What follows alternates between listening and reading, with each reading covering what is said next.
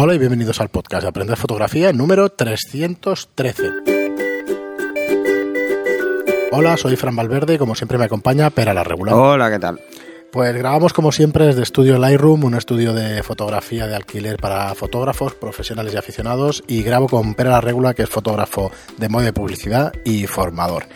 Ya, ya estamos otro capítulo más, Pera, eh, todavía un poco tocados con la voz, pero bueno, eh, un poco mejor. Sí, sí, pero vamos a un, a un ritmo. El invierno, que es lo que tiene ya al Eh, final. sí, El invierno y que nos hacemos viejos. Sobre todo yo. Sí, y yo. Ya cuando, Igual se acerca, cuando se acerca mi cumpleaños me veo más viejo Igual durante dos meses. Te quedan dos meses. Coño, me queda menos. El 5 de febrero. Pues eso. Ah, bueno, meses. esto no lo he dicho para que me enviéis regalos. pero bueno, ¿Cómo lo has soltado? es el 5 de febrero, sí, cumpleaños. Muy bien, pues nada, hoy tenemos varias preguntas y vamos a empezar con una consulta o con un, bueno, con eh, más que una consulta es un comentario de Rubén que nos pide un poco de, de opinión. Nos dice, buenas Fran, te mando un par de preguntas acompañadas de fotografías para ver si tocáis el tema en un podcast. Eh, no tiene que dar para un eh, no tiene que dar para uno entero, aunque mis preguntas a veces dan para sí sí tanto Rubén. Eh, por un lado me gustaría hablar de jugar con diafragmas abiertos iluminando. Supongo que es probable trabajar con filtros ND o iluminar con luz continua también podría ser alternativa. Esto es una de las cosas que nos que nos pregunta, ¿no? La verdad es que sí que da para un programa y da para varios programas el hacer fotografías con diafragmas abiertos. Eh, si quieres, pero repasamos diafragma abierto por fuera en iluminación sin flash y tal, y luego en iluminación en estudio Bueno. dentro, que, que suele pasar que, que tenemos demasiada potencia en los flashes. Sí, sí, Eh, sí. Pues como digo eso, eh, supongo que en estudio son, pues, iba a decir más complicadas, no, hay que conocer un poco la potencia de los flashes, ¿no? Y cómo trabajar a diafragmas abiertos, tampoco tiene... Bueno, aquí lo hemos hecho muchas Sí. veces. Pues si quieres hacemos un pequeño recordatorio. Bueno, a ver, el inconveniente, de- esto ya lo comenté en el grupo de Telegram, el inconveniente de, de trabajar con diafragmas abiertos es que eh, de entrada necesitas mejores objetivos. No solo porque lleguen a tener un diafragma lo suficientemente abierto, sino porque Claro. cuanto más abres el diafragma tienes más resolución, pero también más aberraciones. O sea, es más fácil encontrarse con algún problemilla. También hay que decir que las aberraciones son, la mayoría son fáciles de corregir por software. Hoy por hoy, hoy en día, todos los softwares de revelado tienen tratamiento de aberraciones. Pero hay aberraciones que cuesta mucho. Entonces, en estudio, bueno, en estudio, ¿cuál es el problema? El problema es que trabajas con flash, entonces la obturación no puede ser muy alta. Y si abres mucho, ¿cuál es el problema? La luz ambiente está muy cerca, a no ser que tengas todo cerrado. Si tienes todo cerrado y estás prácticamente a oscuras, claro que puedes hacerlo sin ningún problema, porque sigue estando muy lejos la luz ambiente. Eh, el problema es la velocidad de sincronización del flash. No puedes pasar de 1.200 a 1.250 con cámaras de 35 milímetros. Con medio formato no pasa, pero a nadie, o formato medio, pero a nadie eh, se le ocurre coger una Hassel y disparar a 2.8, porque es una barbaridad. Bueno, a ver, para depende de qué tipo de fotos y tal, pero Bueno, claro, sí, es que vas a tener enfocado un, un pelo. No, pero que al final yo creo que tiene que ver también con muchas cosas, la- muchas veces lo que hemos tratado de la profundidad de campo. Al final la distancia, la focal y el diafragma, Claro, en es ese orden. la- a la gente se confunde un poco con este tema porque cree que, por ejemplo, si dispara F8 va a tener, va a tener muy poco, o sea, va a tener mucha profundidad de campo. No, no es verdad, porque en estudio estás muy cerca y lo que más afecta a la profundidad de campo es la distancia al motivo. Luego la focal y luego la apertura. De hecho, es lo que menos afecta, es lo que menos se nota.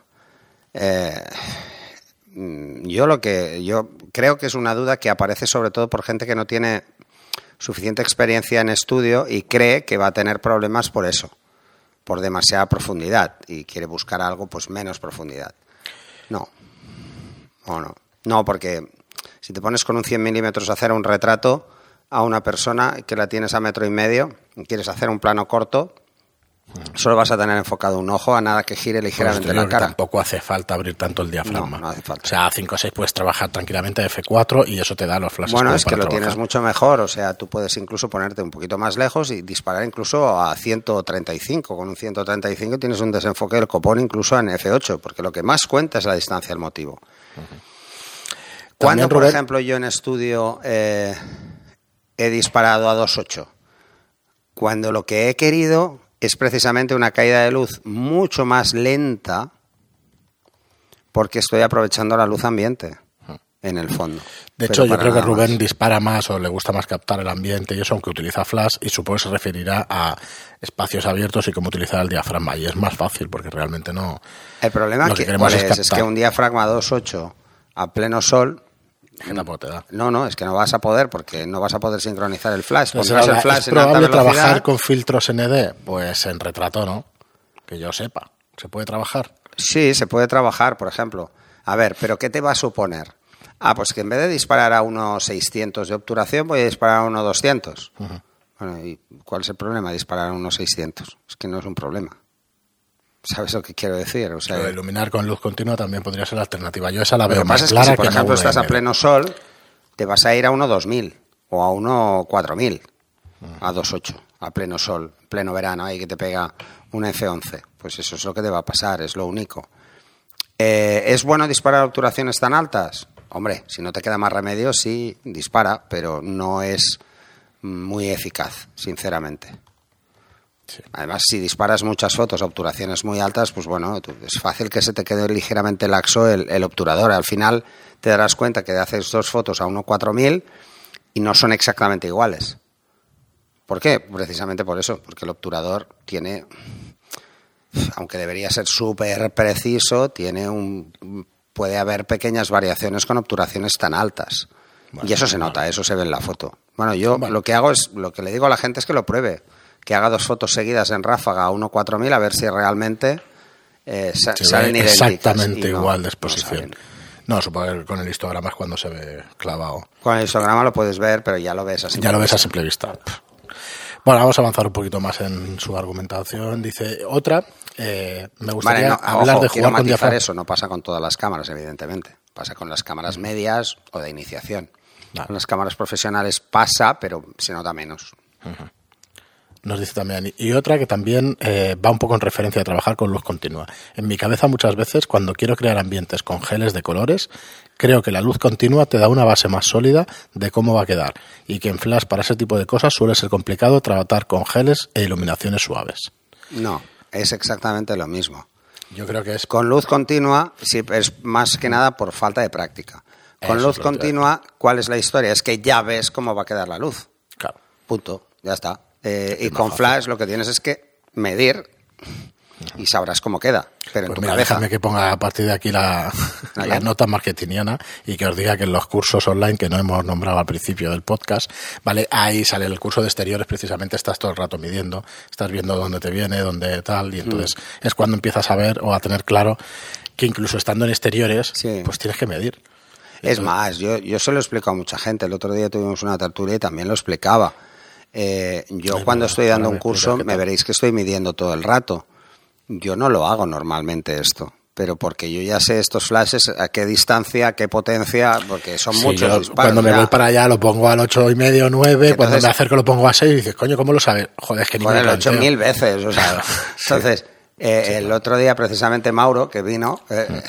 decía, no, es que da miedo verlo, porque dices, no puede ser. No puede ser que lo cuadre. Digo, no, bueno, pero, es porque lo he hecho mil veces.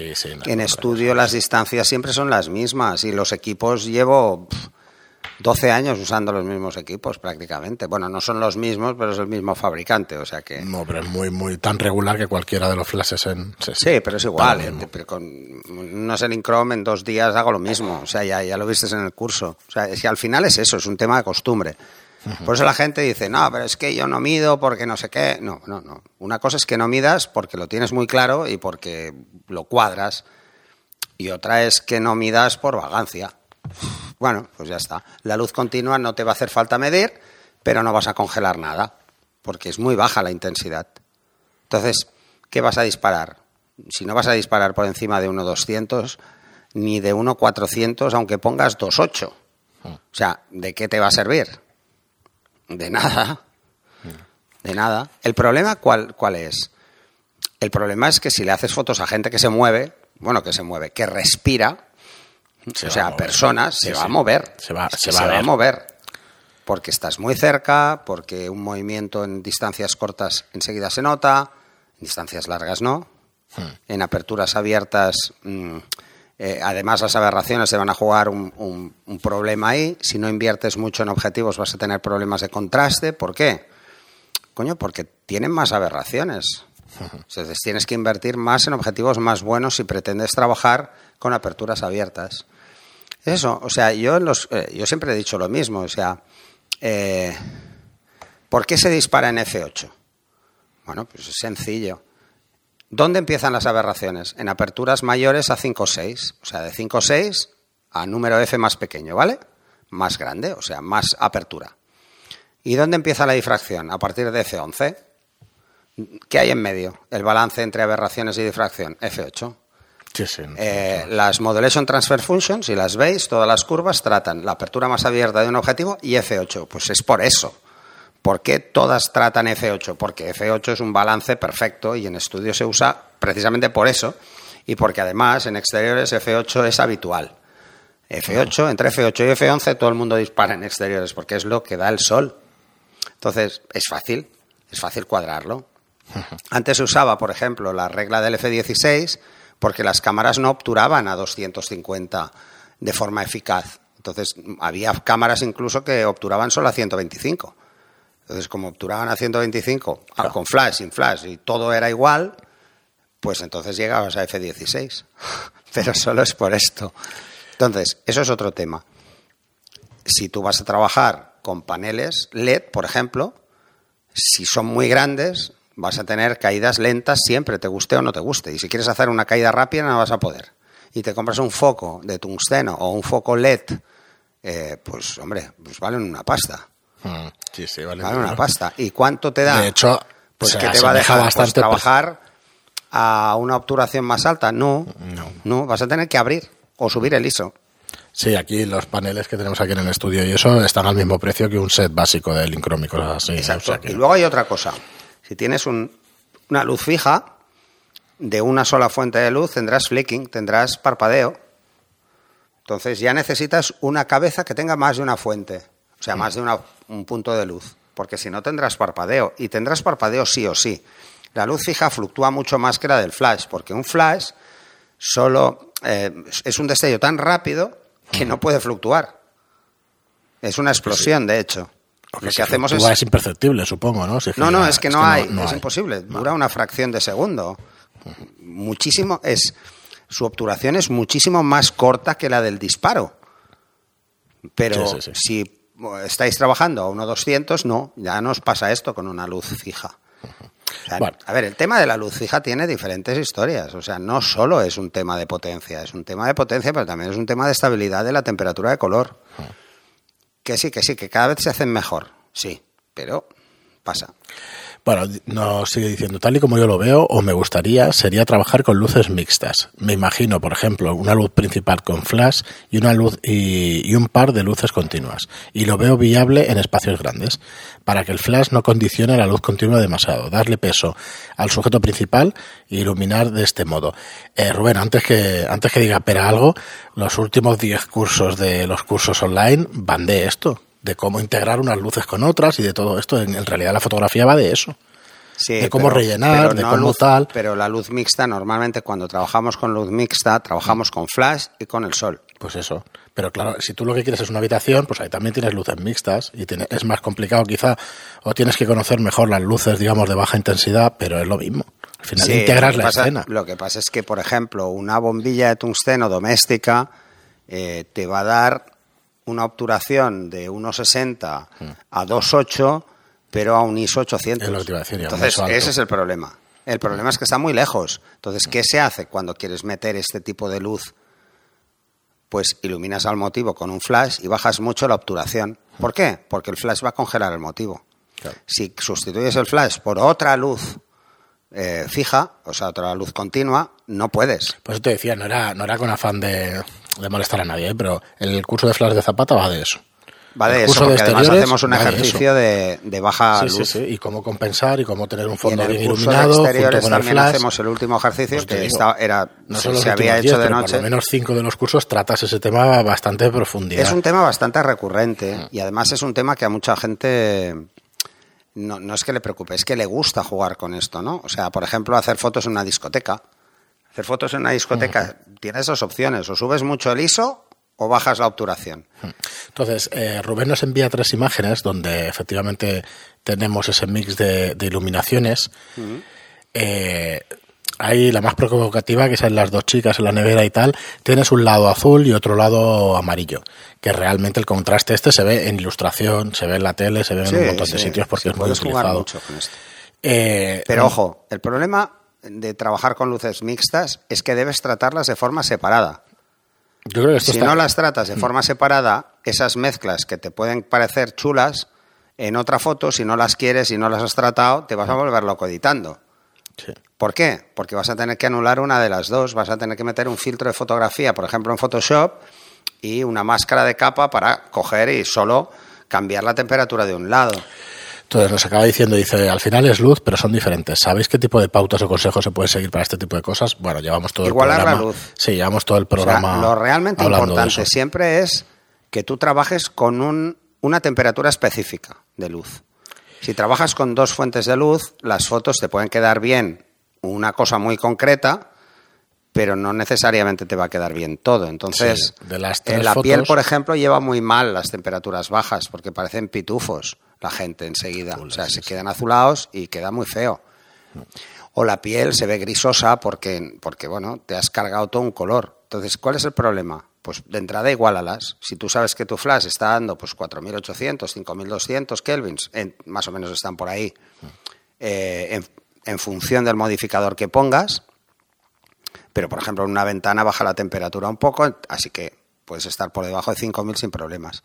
Pero sabes que en tungsteno son 3.000, eh, 3.200 eh, o menos, porque 3.200 suelen ser, 3.200, 3.400 suelen ser sobrevoltados, o sea, los tungstenos sobrevoltados, o sea, los de estudio.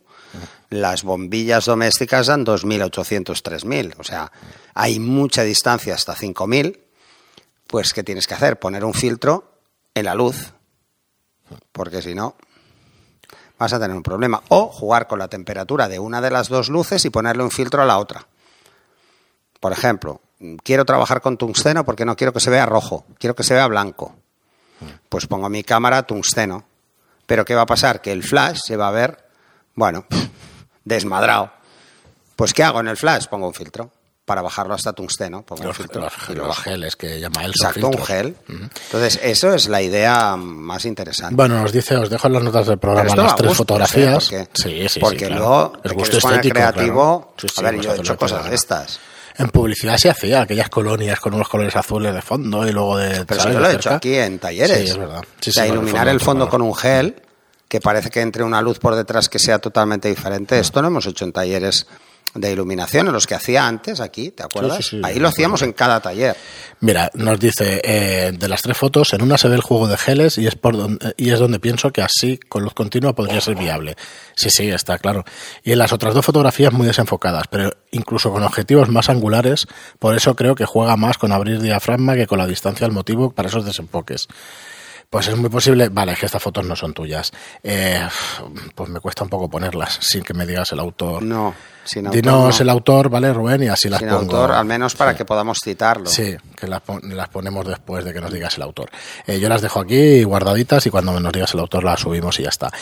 Pero claro, eh, tú mismo lo estás diciendo, si son angulares, pues te va a costar más, que esa profundidad de campo se nota enseguida, pero bueno. No, es que no se va a notar con un Por angular. eso te digo, entonces por muy Tú desenfoque que piensas que veas... con un 24 milímetros o un 28 milímetros, que es un angular, está, pues un angular medio, no estamos hablando de un ultra gran angular, No, sino un esto es un angular. 50 o un 35 máximo. Imagínate que tienes un 24, jolín, es que a la mínima es que tienes a metro y medio la hiperfocal, o sea, hay que ir con cuidado.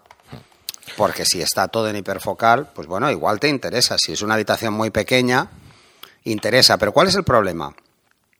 El problema es que hay demasiados puntos de interés en una foto, entonces. Hay demasiadas cosas en las que el ojo va, va a fijarse porque está todo enfocado.